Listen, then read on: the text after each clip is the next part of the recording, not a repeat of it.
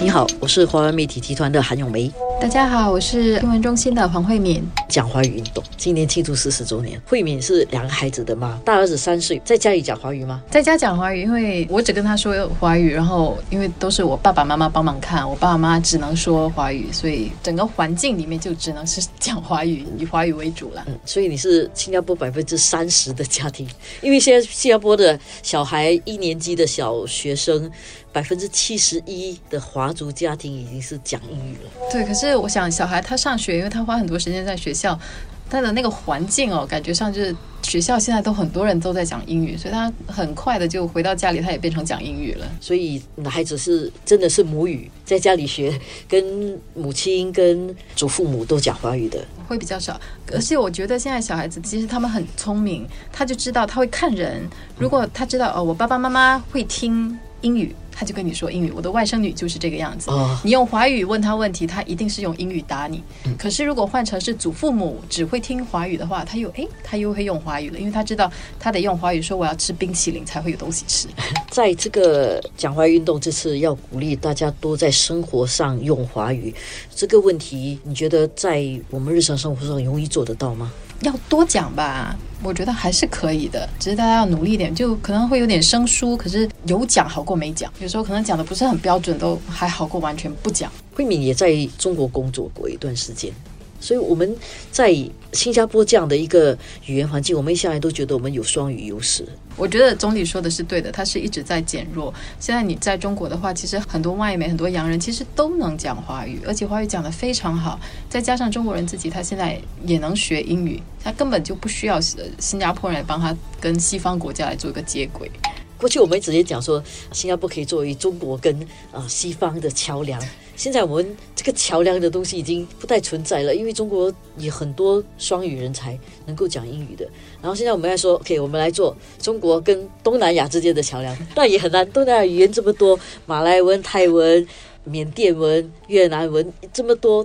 可能中国会讲越南语的人远远比新加坡会讲大米尔语的人还多，所以根本就这个优势会逐渐减弱了。这样下来的话，这次的这个推广华语运动，把主题放在要让大家多在生活上用华语这一点，我觉得是一个很及时、很应时的一个事情。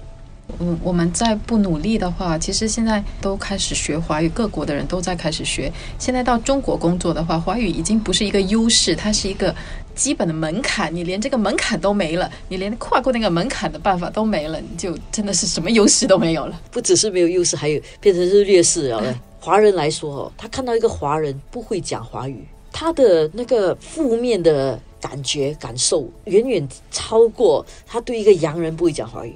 如果你不是一个华人，你不会讲华语的话，他觉得正常。他是一个华人不会讲华语，他们就觉得哎，这个东西少了，不止少了亲切感，而且还会有一种心里面有点生分嘛，对吗？然后，但是如果说他能够看到一个华人不会讲华语，他看到洋人反而会讲华语，那我们这个作为华人，这个华语讲的不好的这个优势就更加削弱了。不以华文工作的朋友来讲，很多可能你在中学的时候，在高中的时候，跟他们他们都是能够讲华语的。你会不会碰到那种情况，就是他出来工作之后，反而少用华语，他反而就不习惯讲华语了？就最近我跟一些公关就有接触，然后才发现，哎，原来他们是校友师兄，德明政府中学毕业的嘛，所以照理华语都还可以。可是现在都不说了，完全不说，就是我们吃饭聊天啊，基本上都用英语，没有办法用华语沟通。这次这个推广华语运动里面呢，还有一个有趣的部分，我们在做一个新加坡华语的词汇的资料库。我特别好奇的一点就是，我们里面有一个就是三层肉，是我们新加坡式的华语。这个部分，我记得以前啊，我们会觉得说我们要用比较标准的华语词汇，像德式啊，我们用计程车。以为说这样哦是跟中国接轨，跟绝大部分用华文的人接轨，所以我们要用大家都习惯的语言。然后其实慢慢发觉，有了 Google 互联网这么容易搜寻啊，还有 AI 了之后啊，其实你打计程车，那个电脑就自己知道是德式啊，是的士啦，出租车这些都是 taxi。每一个地方反而能够保持自己的。语文的那个特色，用词的特色，我觉得这个收集资料库，让我们新加坡的华语能够有一个自己的资料库，这点是蛮好的。对，我觉得保留一个地方特色，对于每个地方的人他的一种认同感也是有挺有帮助的。就很像你去到国外的话，跟一个华人讲话，如果他口中突然间冒出一句德式，还是冒出一句固本。三门，你马上就知道这个就是新加坡人。对对对对，还有什么集选区，你立刻就知道了。所以挺好的，就是保留一些地方特色。好过如果大家都是统一的话，好像就反而少了这种文化的那个特色。对对，大家都讲的很像，就是非常非常标准，然后都讲北京腔，或者是都用同样的词汇的话，其实新加坡特色反而没有了。而且实际上看到中国不同地方的人，他们的一些用词还是不一样的。嗯。所以有新加坡自己的华文的词汇的话，我觉得这点能够加强我们之间的认同感跟那个归属感。比如菜饭哦，像中国大概没有用菜饭吧，我们叫经济杂菜饭。我看中国应该他应该听不懂你在讲什么，听不懂我在讲什么。但是我们一这么讲起来，我们新加坡人之间就会觉得很有亲切感。我们做华文在华文媒体工作的朋友，或者是教师啊，用华语工作的人啊，在碰到那些你的老同学的时候，就尽量多用华语吧，把华语变成一种生活中的语言。然后家里有小孩的话，可能跟小孩多讲华语，能够有一个讲华语的氛围。